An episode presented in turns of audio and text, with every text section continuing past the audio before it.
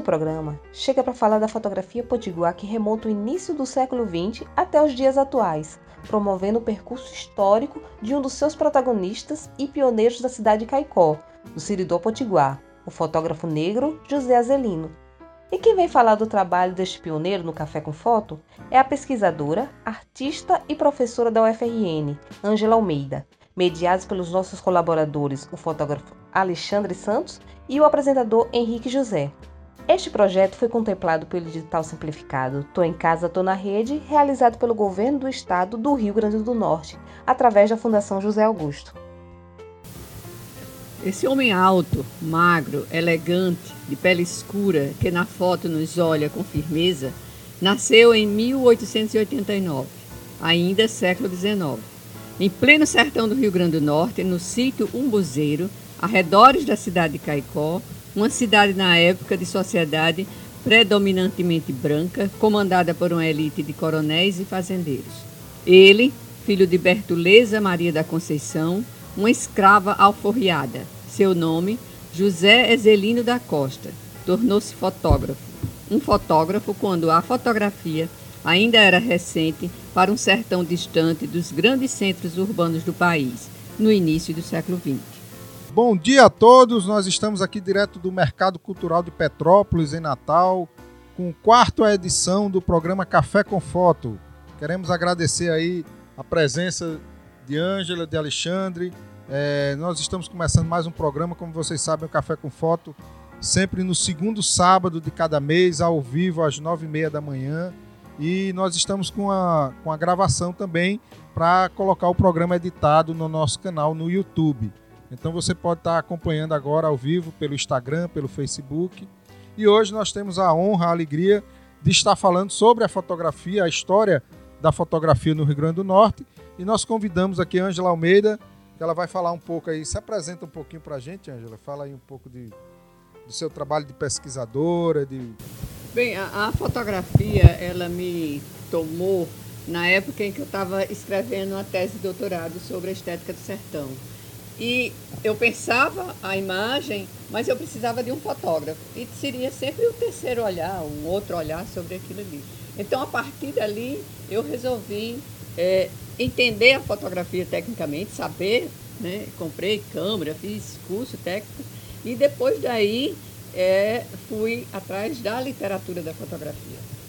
Então a fotografia está tá sempre a minha área é eu sou professora na universidade, eu faço pesquisa, eu edito livros, mas a fotografia ela ela está sempre embrenhada nessas ações. Legal. Alexandre, que é um colaborador do programa, consultor aqui do, do Café com Foto, e é um fotógrafo também, pesquisador. Alexandre, fala um pouco aí do, do que é que nós temos hoje, né? Qual o cardápio do dia aí? É, um bom dia a todos que estão acompanhando a nossa programação. É, eu acho que hoje nós estamos, com certeza, adentrando dentro dessa série de programas é, com o trabalho de pesquisa no campo da fotografia, né? que a técnica é importante, a estética é importante, mas o discurso da fotografia, né? o que essas fotografias dizem, é o que esses fotógrafos, é, muito de, muitos deles que ficaram é, invisíveis da sociedade, como é esse caso que nós vamos conversar daqui a pouco nessa pesquisa de Ângela, é, e sobretudo o desafio dessa pesquisa. Né? Se hoje a gente tem uma facilidade muito grande de produzir imagens, pesquisar sobre essas imagens tem sido cada vez mais difícil, por uma série de motivos que a gente vai estar conversando nesse programa e com certeza Ângela Almeida é a pessoa ideal para conversar sobre isso, sobretudo pelo trabalho fotográfico que ela realiza, pelo trabalho artístico que ela realiza e pela junção de todas essas coisas junto com a pesquisa. Então, é, quando a pesquisa incendeia a fotografia, eu poderia fazer. Né? Quando a pele incendeia a memória, é o título do trabalho dela. Né? Então eu diria, quando a pesquisa incendeia a fotografia. E a partir daí já é uma provocação, é para a gente poder conversar a respeito desse seu trabalho importantíssimo de pesquisa aqui no Rio Grande do Norte, sobretudo por revelar um fotógrafo negro do sertão em um período que ah, havia a dificuldade muito grande dos brancos, inclusive, é, ter acesso a esses equipamentos, né? e as técnicas fotográficas, porque não é como hoje. Exato. É, começando um pouco, porque, né, respondendo como foi feita essa provocação para que eu chegasse a, a José Zelino. Eu tomei conhecimento dele há muito tempo atrás, há mais de 10 anos, através de uma dissertação de uma professora da geografia chamada Eugênia, que é lá de Caicó.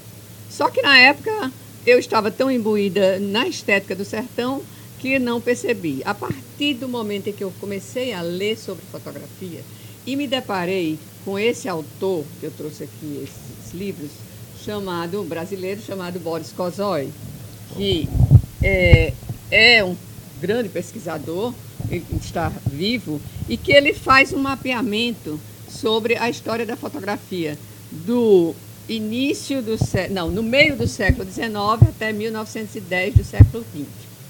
Aí eu vou começar a ler para vocês assim um pouco nesse sentido. De 1833, que foi o início da, da pesquisa dele, nada existia, a partir do que ele diz, de fotografia no Rio Grande do Norte. De, 19, de 1870 a 1879, tem um nome de Inácio Fernandes Mendo. Eu não, não consegui nem, nem, nem entendi essa, essa. Não fui procurar citação. essa citação. Passou-se 10 anos absolutamente sem nada. É o que Câmara Cascudo fala um pouco sobre uh, o, o século meio adormecido na área de cultura nossa. Né? 1890 a 1899 chega ao Rio Grande do Norte os irmãos é, Bogar, Max e Bruno. Né? E quando a gente vai entrar no raciocínio de que Zezelino nasceu em 1889, quando esses irmãos Borgal, que provavelmente estiveram no sertão, e é comprovado porque no acervo da, das fotos deixadas por Zezelino tem uma foto assinada por Borgá de uma irmã dele, casada, tipo uma foto de casamento. Então, há uma comprovação aí, nesse sentido, de que eles se conheceram, de certa forma, né? E que nessa época ele tinha uns 20 anos de idade. Então, eu fui, eu fui começar a entender a, o, o contexto de quando ele estava, como ele estava fazendo essa fotografia e como é que ele estava lá em Caicó realizando esse trabalho. Nessa mesma época que ele provavelmente estava trabalhando, você tinha no Brasil, né, só para citar um exemplo, Alexandre até falou do, do fotógrafo Horta, mas aí eu quero levantar aqui o Alckmin, porque o Xixico Alckmin, que é da mesma é, faixa etária, são, são contemporâneos, e que naquela época, na década de 30, quando essa classe, é, chamaríamos classe, os que foram os descendentes dos alforriados.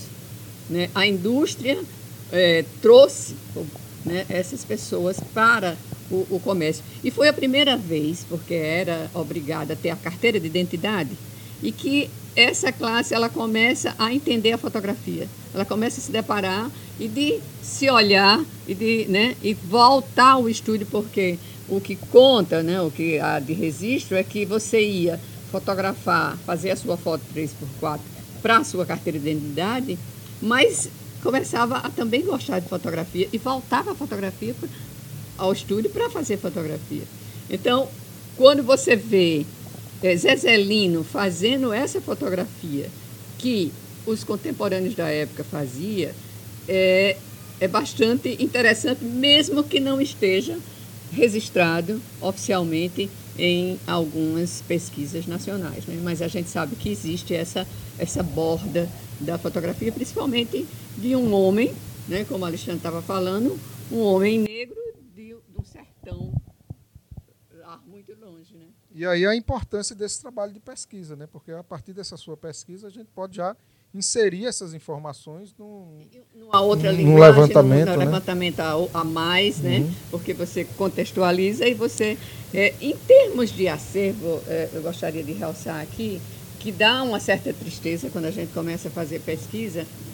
É, no caso de Zezelino, foi a questão da memória fotográfica. Foi a primeira grande tristeza minha, que não existe o acervo. O acervo ele se perdeu, provavelmente, a gente fala provavelmente, né? Aconteceu pela uma condição social, né? No sentido dele, porque na, antes dele existia em Caicó o fotógrafo, que era um jurista, um escritor, um grande intelectual, Manuel Dantas, e que a, o acervo dele existe. A gente tem, eu não tenho, eu tenho ideia que existe, né? esse acervo guardado. Mas você já não tem um de Zezelino que passou um período de provavelmente 30 anos fotografando a própria cidade. Que isso seria uma memória da imagem da cidade fantástica. Aí tem vários ângulos, né, eh, Henrique? Aí tem o ângulo que a gente pode falar da representação do negro.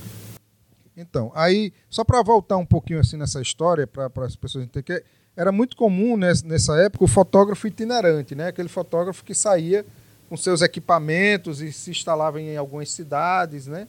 Então os irmãos chegaram, os irmãos Borges chegaram em Natal e provavelmente eles se instalaram um tempo lá em Caicó e aí houve esse, esse contato. Como é que você. É, é provável, né? É uhum. É provável porque quando eu vi essa fotografia tão familiar, que é a fotografia de uma irmã uhum, dele, uhum. provavelmente uma, uma existiu uma relação né, existia uma relação.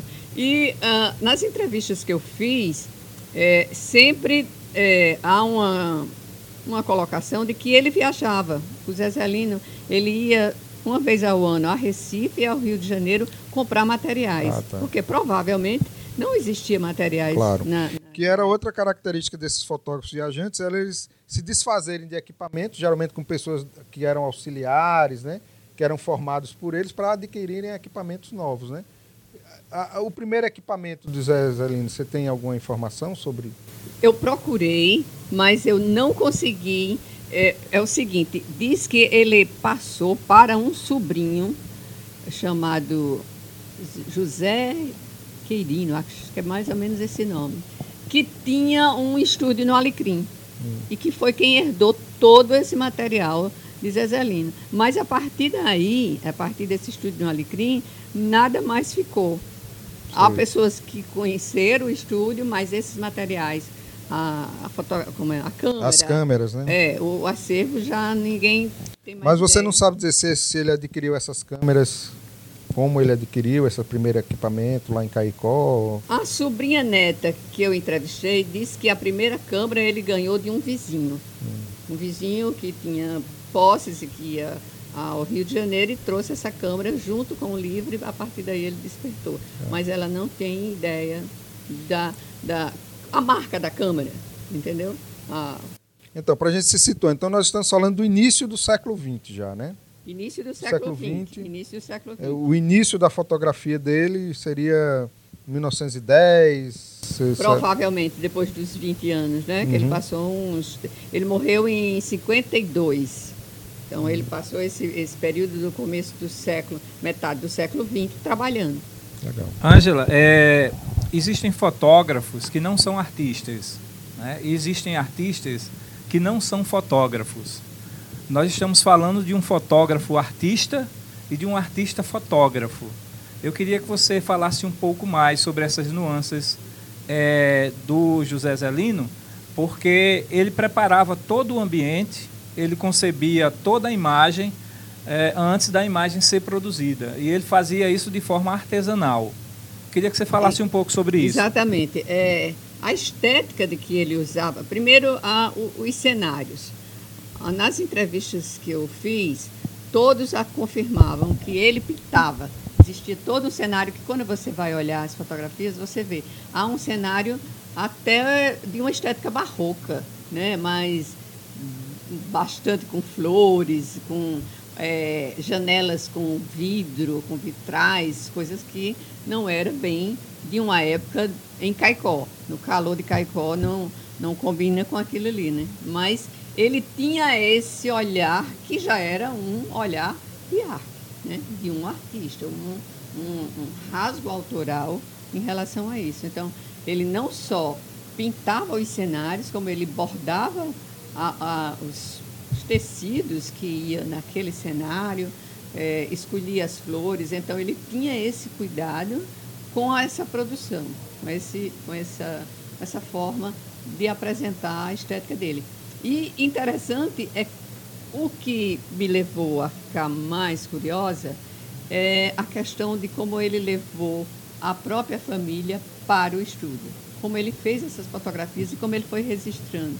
Os sobrinhos, desde pequeno até a fase mais adulta. Ele acompanhou isso e provavelmente ele guardou né, essas, essas fotos, porque essas fotos hoje são fotos de família.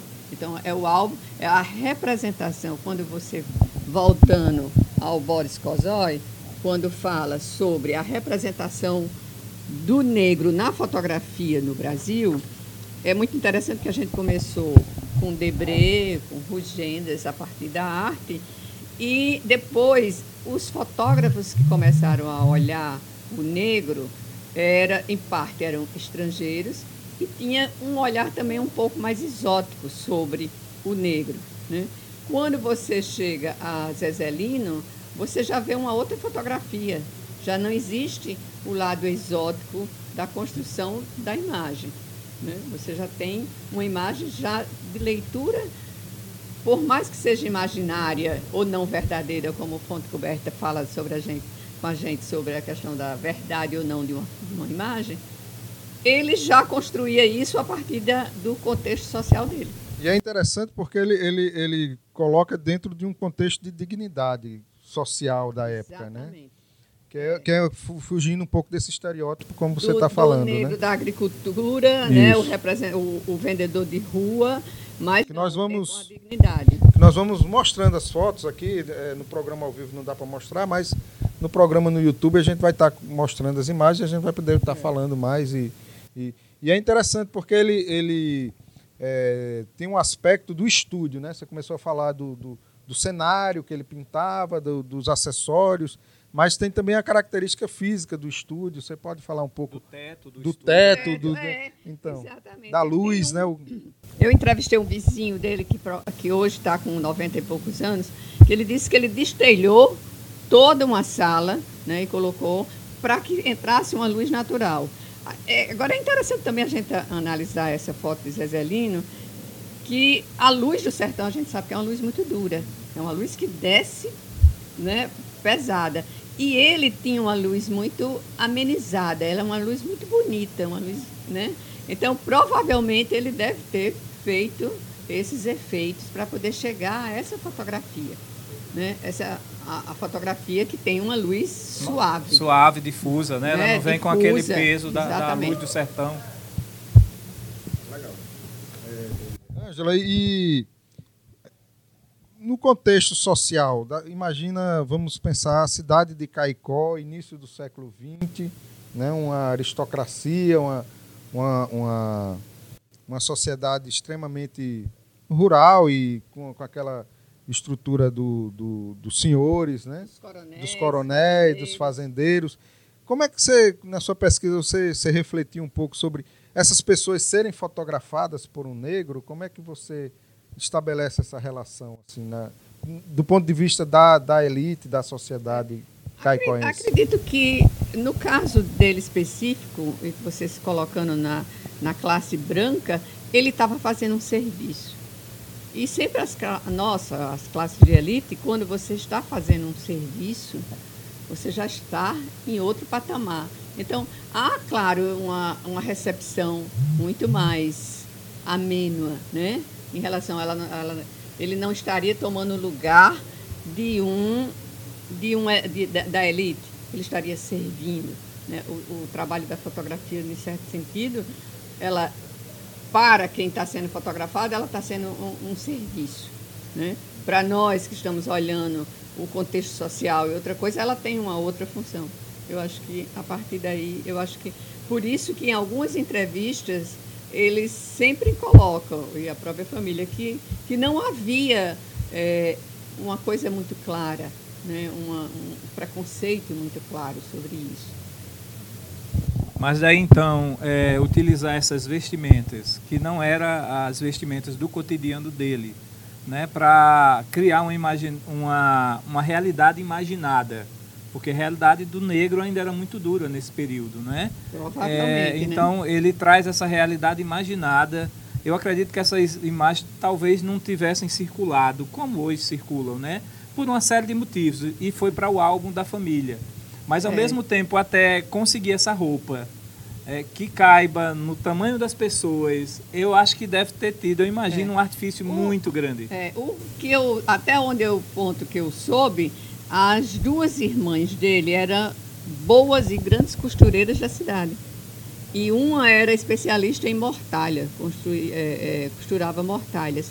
Então, tinha talvez essa mais proximidade em relação à, à feitura de uma, de uma roupa, de, um, de uma veste, né? nesse sentido, é, como é colocado. Nós estamos conversando com Ângela Almeida, pesquisadora, artista visual. E, Ângela, é o desafio da pesquisa, de fazer pesquisa porque a gente se depara com um trabalho muito bonito, esteticamente muito bem produzido, mas isso dá um trabalho muito grande, né? Pesquisar no Brasil e principalmente no Rio Grande do Norte. É, eu, eu tive dificuldades, sim, algumas, né, de, de, de produção, e acho que na cidade é, é, um certo perfil. Como eu gosto de pesquisa, eu tenho recebido muito não, vários não. Né? As pessoas, às vezes, eu eu chego né, e explico que aquela informação que ela vai me passar é uma informação que vai ser escrita, que vai estar no, numa publicação e que é um pensamento que pode também ser um dia é, publicado ou não. Mas há sempre uma, uma volta, um, um não. Né? Eu, é, as últimas pesquisas, teve uma pesquisa que eu queria fazer sobre é, Oswaldo Lamartine e eu recebi tanto não em relação ao que eu queria especificamente na época, que eu digo, ah, eu, tenho, eu vou desistir disso aí. Tem uma outra pesquisa que eu estou procurando, que é tentar mapear a primeira fotógrafa mulher no Rio Grande do Norte. Também estou tateando, entendeu? Estou assim, ainda não consegui realmente chegar aonde eu Inclusive, se alguém tiver alguma informação, né, Angela, aproveitar aí o pessoal de fotografia, Ela pesquisa. Era de Curras Novas, chamava-se Helena. Pronto. Então, quem puder auxiliar a pesquisa de Ângela, aí está. Vou ficar feliz. Ângela, aí tem aqui um comentário falando dessa coisa da pesquisa, né? Josimei mandou um abraço, tá, gosta muito da, da, sua pesquisa, do seu trabalho e a, e a, relevância do tema do programa de hoje, né? E a, a Olga está querendo saber onde é que ela pode adquirir o livro, se ainda tem exemplares. Não, é, é, esse livro ele é produzido, foi produzido na universidade, pela editora da universidade, e depois eu tive, a gente teve o, através da lei o patrocínio do, do grupo Vila e ele foi distribuído. Então ele é apenas distribuído, uh, não tem a venda, não está nas livrarias. É, vamos é, fala, fala um pouco, Ângela. É, quando nós falamos da fotografia no Rio Grande do Norte, é, principalmente nessa época que você está falando, existem é, alguns nomes que são sempre citados, né?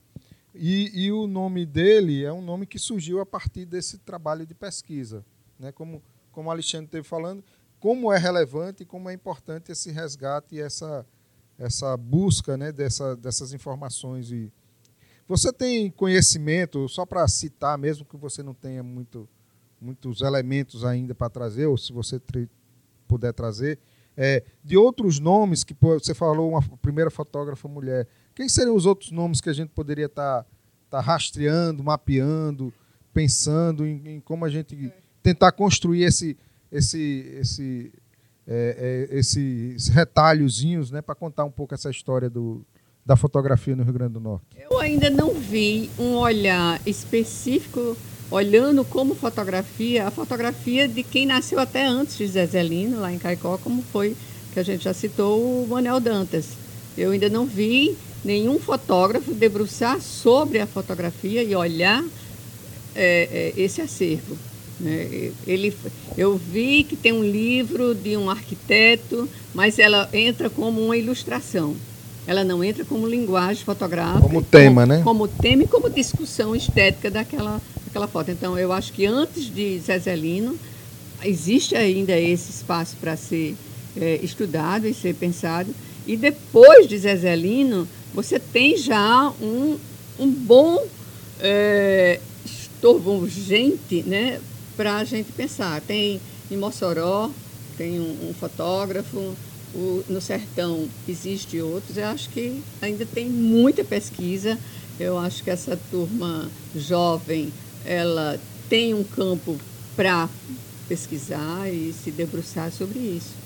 É, é, muito engraçado porque do ponto de vista é, histórico, né, alguns fatos eles ganham relevância e registros, mas ao mesmo tempo inúmeros outros fatos estão ocorrendo nesse mesmo período e muitas vezes são relevantes, mas não ganham registro, ou porque ficam distantes da capital, ou porque esses meios de divulgação não conseguiram chegar até lá, como é o caso do José Zelino.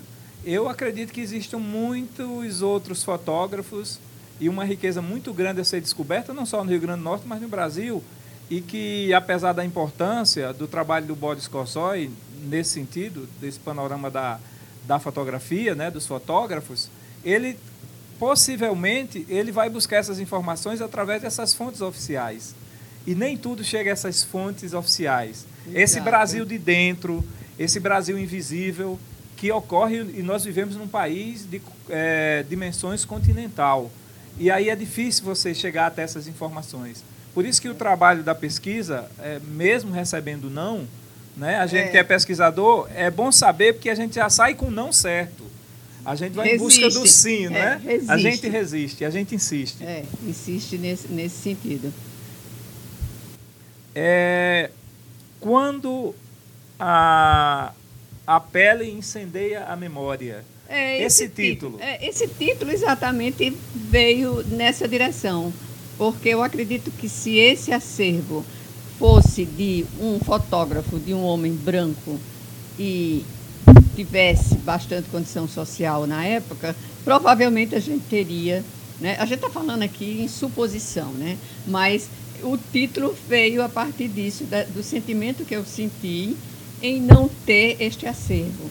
Porque você vê ah, no Instituto Moreira Salles, o ano passado, foi feita aquela exposição do, do Xixico, né, o Alckmin.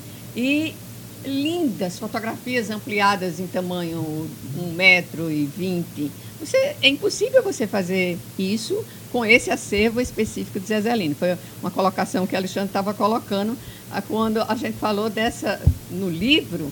Foi necessário você abrir os poros da fotografia, encontrar que esse o programador visual, Rafael, quando ele discutiu sobre isso, e, e darmos uma unidade é, de tom na fotografia para que ela tivesse esse, essa, essa forma, essa estética. Então, até isso, às vezes a gente precisa fazer essas interferências técnicas para você mostrar um trabalho de qualidade. Então, e, e é, preciso, isso. é preciso que se diga, para quem está acompanhando o nosso programa saber, que essas imagens elas não foram obtidas a partir dos originais. Provavelmente cópias, cópias de cópias. De cópias de cópias. E elas no tamanho mínimo, Alexandre, elas pequenininhas, pequenininhas. Então, não, ah, para você chegar à impressão e nesse tamanho, você teria que fazer um trabalho assim para poder ter essa, né, esse rasgo. Né? Aí eu fui na frente, voltando, né? Ah, eu fui na frente e depois me deu esse no, no final do, do livro eu coloquei é, a como é nome? Fiz uma intervenção, uma interferência na fotografia, porque aí vem o meu lado artístico e inquieto. Então, eu pintei sobre a fotografia, depois fotografei a própria fotografia, levei para o Photoshop e saturei as cores. Então, ela, o resultado ficou assim, uma interferência na própria e, e aí vem uma importância também dessa publicação, porque ela não é só um livro de pesquisa, mas é um livro também de arte onde as artes se encontram, se fundem, né? A partir dessas intervenções feitas através da pintura e através do Photoshop. E é um livro que também foi selecionado para uma mostra importante, né, Angela? É, ele ganhou o, o, a revista Zoom, né, do Instituto Moreira Salles. Eles selecionam, eles selecionaram, aliás, o ano passado, 40 é, livros do Brasil, do mundo, né?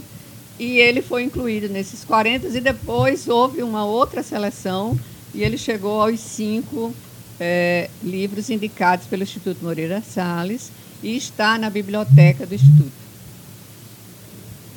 E, Ângela, e é legal porque é uma pesquisa participante, quer dizer, você, além de pesquisar, você entrou, né? É, é, como, como o Alexandre está falando, assim, de, no trabalho dele, fez a sua intervenção, uma releitura do, das fotografias dele, que é o seu lado, seu, seu de lado arte. de arte, de artista, né? Fala um é. pouco aí de como é que foi esse processo. Você falou da técnica, mas eu quero que você fale um pouco do processo. Como é que foi o, seu processo de criação o, artístico? É, é, um processo. O processo artístico ele é um pouco abstrato, né? Você às vezes não sabe é, exatamente de onde vem essa pulsão, né? Esse esse desejo de intervir em alguma coisa.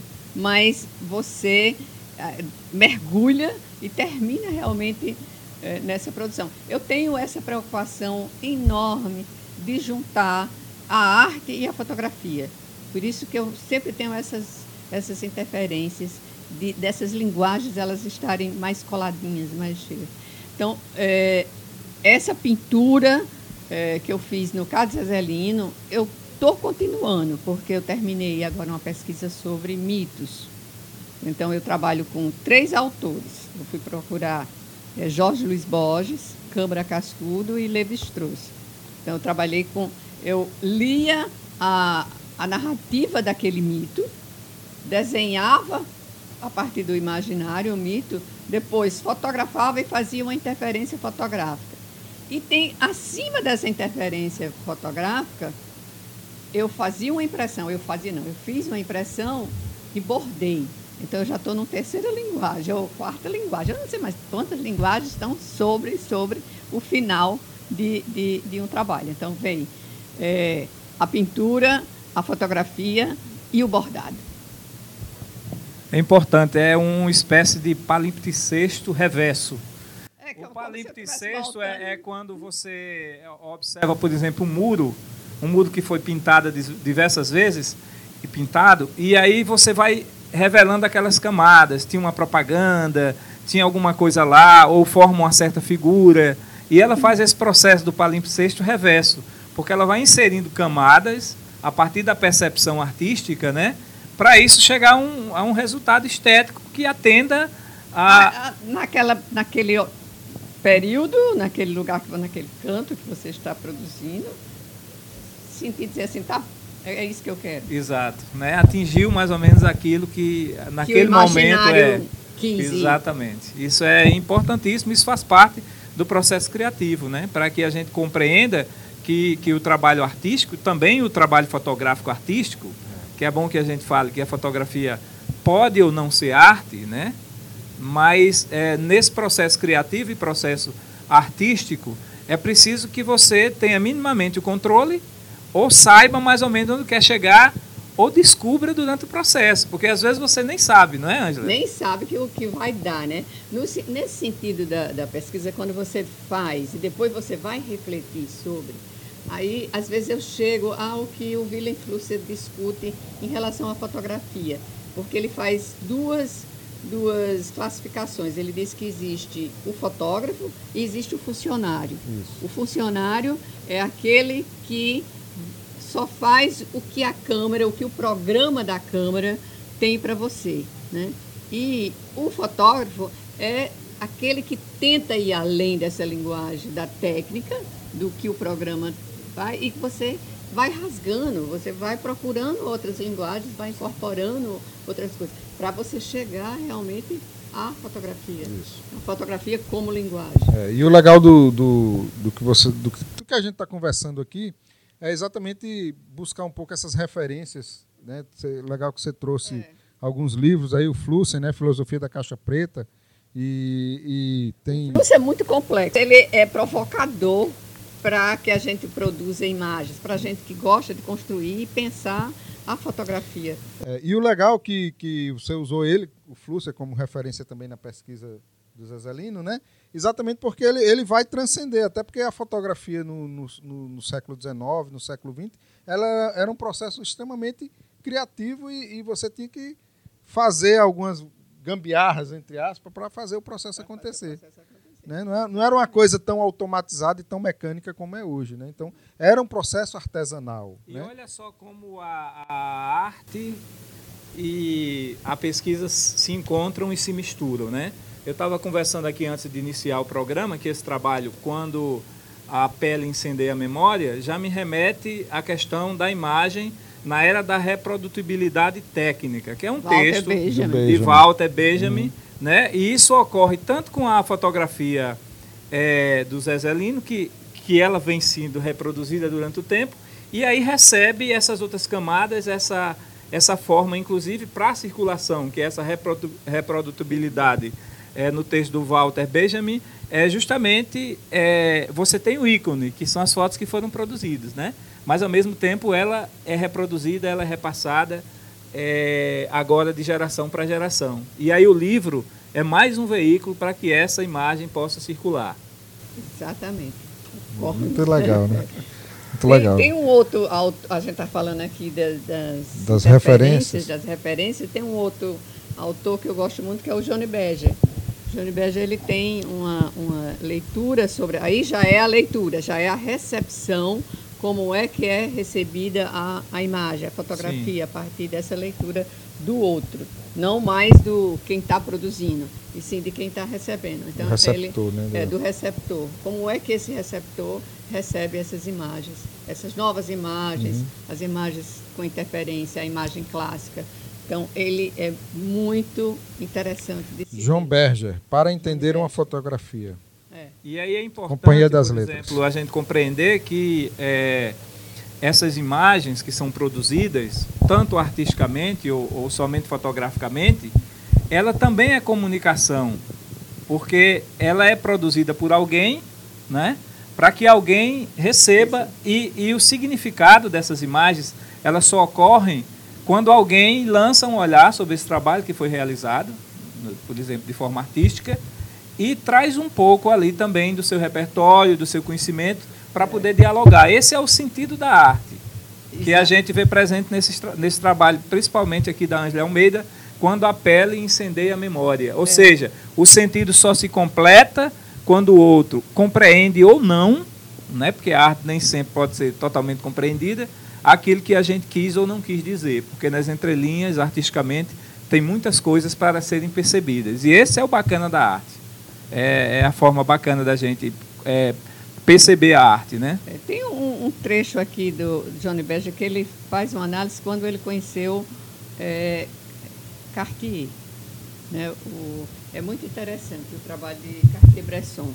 Ele fala que a fotografia de, de Cartier-Bresson, essa, a questão da recepção né? do, do- e da produção desse, desse fotógrafo, quando a gente vai analisar, é entender esse fotógrafo como ele pensava qual era o contexto social dele. Porque o Cartier, para fazer aquelas fotografias na, na Índia, ele estudava muito, ele lia, ele era um intelectual. Então, quando ele tirava uma fotografia que a gente disse, ah, coisa, coisa linda, existe muito estudo por trás. Não é essa, essa fotografia que às vezes a gente sai na carreira e vai, tá, tá, sai fotografia. Não. Não, não, Não é apertador de botão, né? não é apertador de botão. Eu existe chamo de fotografia self-service, aquela fotografia para ser consumida ali. Pois é, então é também um ângulo importante da gente entender quem é que está fazendo aquela fotografia, por que ele está fazendo aquela fotografia e que os estudos, né, a pesquisa que existe por trás. E o, Quanto- e o Cartier, me permita, era um, um pintor antes de ser fotógrafo. E terminou como pintor. É. Ele envelheceu e deixou a fotografia e voltou à pintura. E, mas só voltando aqui para o nosso, pro nosso personagem do Nosso dia, né? personagem. É, que tem tudo a ver com, a- com o que nós estamos falando. Você chegou a identificar algum trabalho assim mais autoral? Porque a gente tem acesso um pouco aqui a um trabalho mais comercial, álbum de família, né? Do Zezé Lima. Uma publicação em Caicó dele da- das fotografias da cidade, das ruas da cidade, do movimento da cidade. Existe um álbum produzido. Ah, interessante. Eu, eu, eu vejo parte dessas fotografias, e me permita, Henrique, como também autoral. Por essa questão que eu já coloquei aqui do fotógrafo artista. Uhum. Então, elas não são imagens somente pousadas diante da câmera e registradas. Não, eu falei no sentido da, da fotografia não comercial, vamos dizer sim, assim. Sim, sim. No sentido dele muitas das fotografias que ele fez era para um objetivo de vender para é, é, o que não foi o caso da maioria dessas né que é para que são de família, é, que aí é um outro contexto realmente. Então é para você ver como é importante assim a gente Belíssimo, procurar analisar né? Tem retratos maravilhosos esse aqui são são pessoas da família são né? pessoas, é uma irmã dele essa é uma irmã dele ele construía essa essa luta silenciosa né é, ela é resistente ela foi silenciosa porque ela se tornou alvo de família. Ele não exibiu, a gente não tem conhecimento que Sim. essas fotos teriam sido exibidas na época, né? Mas é essa essa questão silenciosa dele que também nos atrai. que nos remete um pouco ao trabalho da Vivian Maia também. Que foram fotografias que ficaram esquecidas, nesse caso, nos suportes originais, nos rolos de filmes, e que depois é descoberto. Esse olhar é descoberto, depois de muito tempo, ganha um valor artístico, né? É. E claro. a sorte de quem achou, né? Porque achou é. o acervo muito bem conservado e ficou. É, muito embora eu acho que ali por trás tem uma, uma gama de, de interesses também econômicos em fazer, em divulgar, porque isso foi muito rentável, né? Nesse sentido.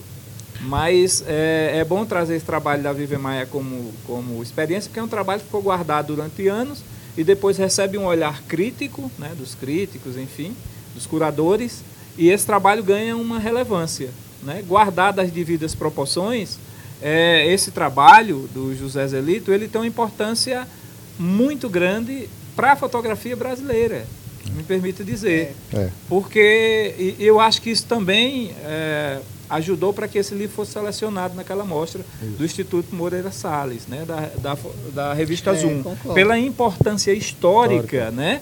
mas não só pela importância histórica, por, pela, pela representação pela do representação do negro dentro dessa realidade imaginada, né, que, que não era realidade naturalmente dessas pessoas nesse período, né, e, e a gente tem junto com isso o seu trabalho, a sua interferência nesse trabalho, que é uma forma de você trazer uma outra camada para esse trabalho que você realizou. É, e que não finda aí, né? É, é, ele dá suporte ou caminho ou provoca outros trabalhos que poderiam é. acontecer é. no futuro. Inclusive dentro disso aí, o pessoal está comentando aqui que esse, essa pesquisa vale o roteiro de um filme, aquilo que você estava comentando a também, né? comentou antes disso, né? É. Que é, de repente está na hora Exatamente. da gente pensar nisso também porque é uma outra forma da gente ter é, a memória dessas pessoas, né? Uhum. É, esses documentos, né? Ainda tem gente, gente viva, viva né? Isso. Né? É. que conviveu, que conheceu e que tem depoimento sobre ele. Ângela, aí fala também, porque além do livro, teve uma exposição, né? Que essa exposição foi itinerante para alguns é, lugares. Fala um pouco da exposição, da itinerância dela, se ela ainda se ainda é possível ela ir para algum lugar? É, não, essa exposição ela foi feita na época do lançamento do livro no Natal Shopping e depois a gente pegou todo o arquivo da, das fotografias impressas né, para a exposição e mandou para Caicó. Hum. E foi entregue lá. O, o grupo Vila entregou a. Eu não sei se foi a prefeitura, eu não acompanhei, mas foi entregue. Então o pessoal de Caicó aí, ó, botar esse material para circular. circular, né? Então, e, e, então essa exposição foi Natal e Caicó apenas? Natal e Caicó. Uhum. Angela, eu estou muito interessado em ter mais informações a respeito do, dessa sua pesquisa atual, né? Dos mitos? Dos mitos. Olha, é, os mitos. Você sabe que é, a, a linguagem, a narrativa do mito, ela é anônima, então você pode intervir nessa, na, na narrativa. Então, esse foi o trabalho é, que me deu, é, que eu gostei de, de, produzir, foi exatamente mexer com essa narrativa dos mitos. Então, como tem assim, é, o mito tal fez tal, tal, isso. Eu trouxe para a linguagem na primeira pessoa e ele se apresenta dizendo: Eu sou esta figura, eu faço isso. E a partir daí tem o desenho e a fotografia que entra. Né? Você poderia é, deixar mais claro, por exemplo, citando um mito e como isso vai se transformar para quem está acompanhando o nosso programa possa e, compreender ah, eu melhor? eu precisava realmente de, de, de um desenho para imaginar. Mas imagina um mito. Qual mito? Qual... Câmara Cascudo, eu selecionei alguma, alguns mitos de Câmara Cascudo.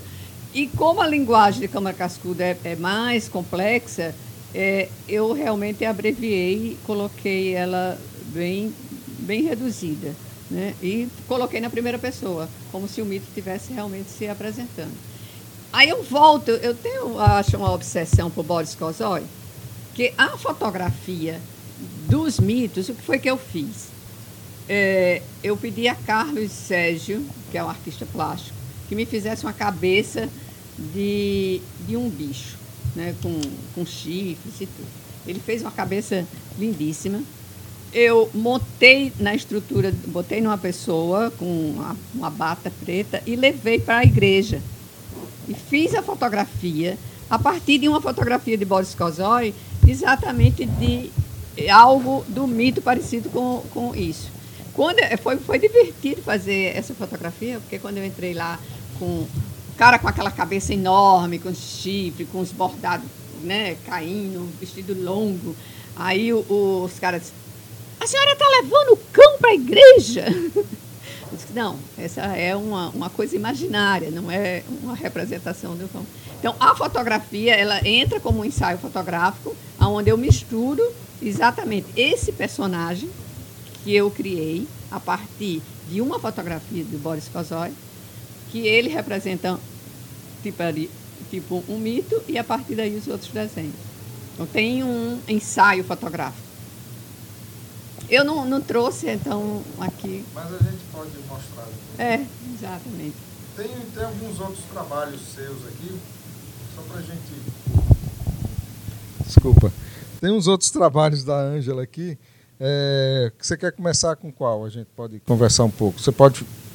Seria cronológico? É, é uma, uma, trajetória, uma pequena uma trajetória, trajetória das publicações já que você é, realizou. Esse trabalho aqui foi é, ensaio já esse ano, foi feito com o amigo Francisco Ivan, que é um grande especialista em Joyce. James Joyce. É. Então, eu me debrucei sobre o livro né, e comecei a pensar como a gente faz é, com, a, a, com a imagem. Né? Comecei a pensar que imagens em Natal eu poderia trazer simbolicamente a obra ou a narrativa de James Joyce.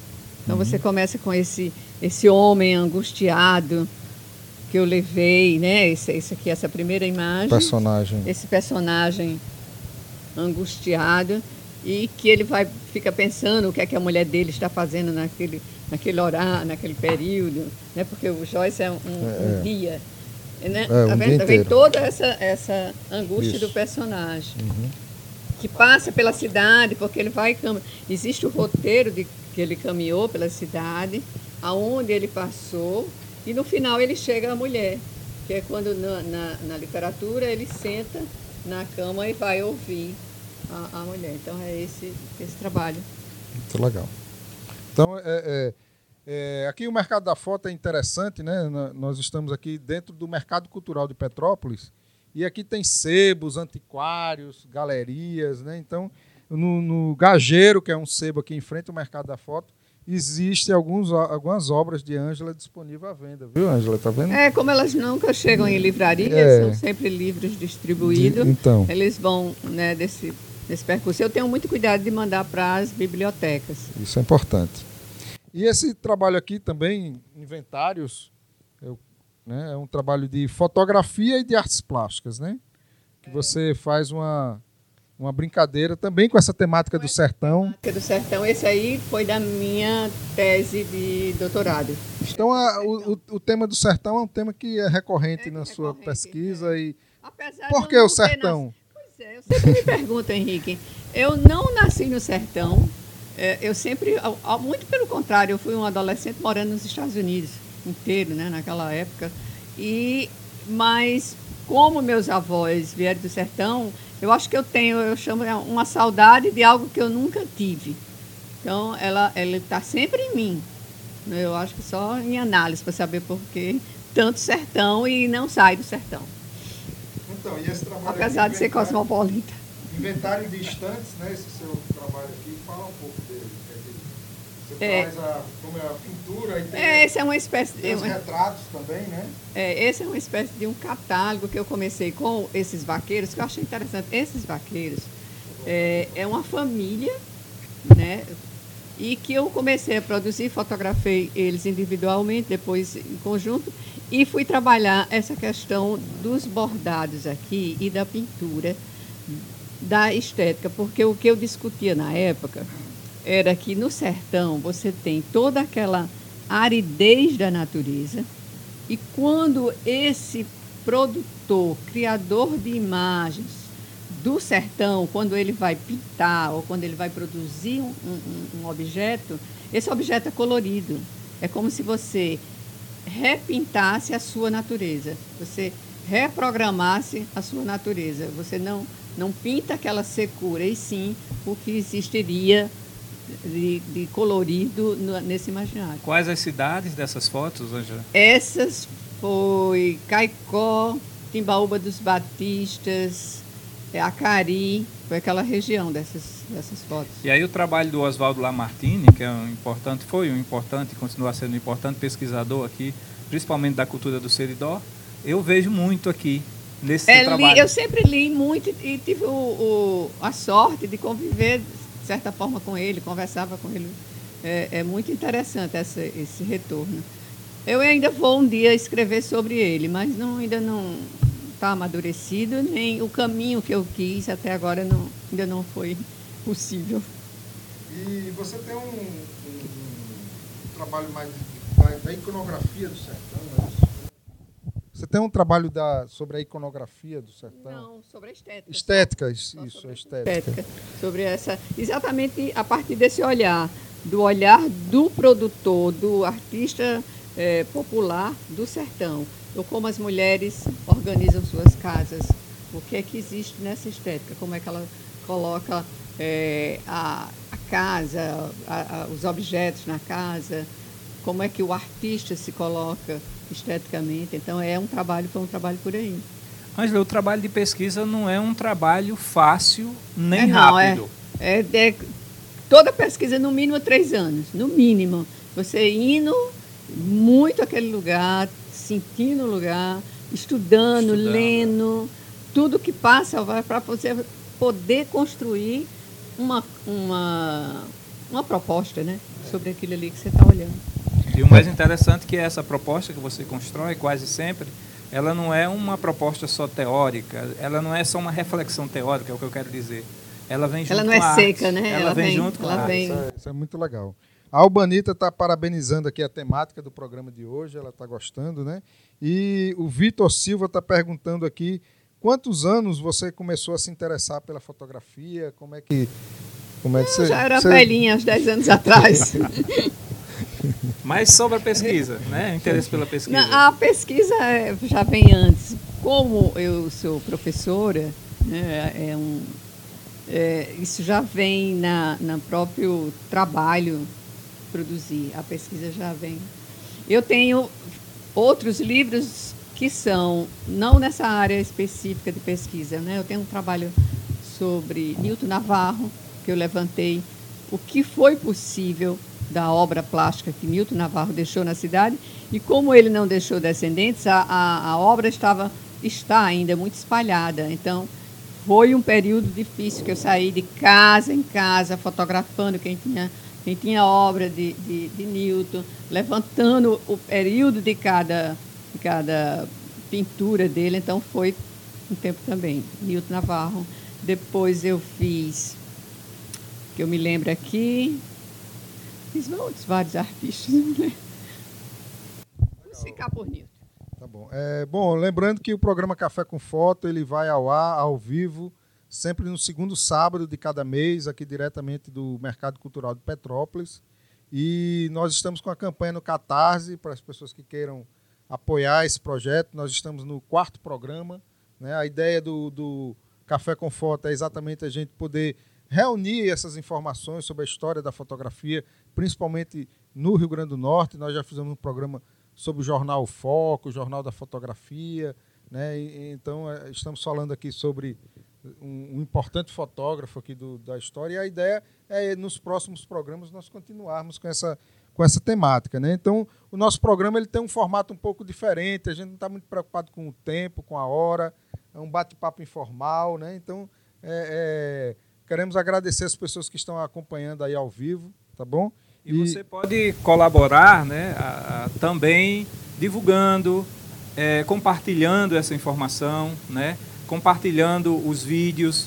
É uma forma que você também tem para colaborar, fazer com que essa informação possa chegar a outros locais e que possa se retroalimentar através dos tempos e através das pessoas, né? que, que como a gente viu aqui, é, estão também interagindo com o nosso programa. Ok. E aí, só para a gente agradecer aqui alguns apoios que a gente tem, né? Então tem a Caneca Story, que faz essa caneca aqui do, do Café com Foto. Inclusive essa é sua, viu, Ângela? Você... Todo mundo que vem aqui ganha a caneca. Né? É, nós estamos contando aqui com apoio técnico Alexandre, que é um colaborador do programa e sempre está aqui com a gente, pensando os temas, pensando as, as pessoas que a gente está convidando. Né? É, é Meisa, que faz a produção, ela não pôde estar tá aqui hoje, ela está num, num, outro trabalho. Mas a gente tem Tainan hoje que está ajudando aí na parte de, de redes sociais, né, no apoio técnico. John, do Portal Marte, que está aqui também no mercado, da, mercado de Petrópolis e está operando câmeras. E os nossos som. convidados ilustres. É, hoje, né? tem o, público, né? E o Sérgio Nozar, que é um fotógrafo também, aqui acompanhando ao, ao vivo, vivo a nossa transmissão. É. E tem você aí, que é o mais importante, acompanhando conosco. E esse café, que daqui a pouco a gente vai degustar, né? O Café das Três, que é aqui também no Mercado Petrópolis, que sempre oferece esse café da manhã para a gente aqui do programa, que a gente vai estar tá confraternizando aqui daqui a pouco. Então, agradecer o Café das Três. Tem muita gente apoiando aqui, tá? É, loja 35mm, que é uma loja de produtos fotográficos, uma loja colaborativa da fotografia. Viu, Ângela? A gente está com essa iniciativa aqui também no mercado de Petrópolis.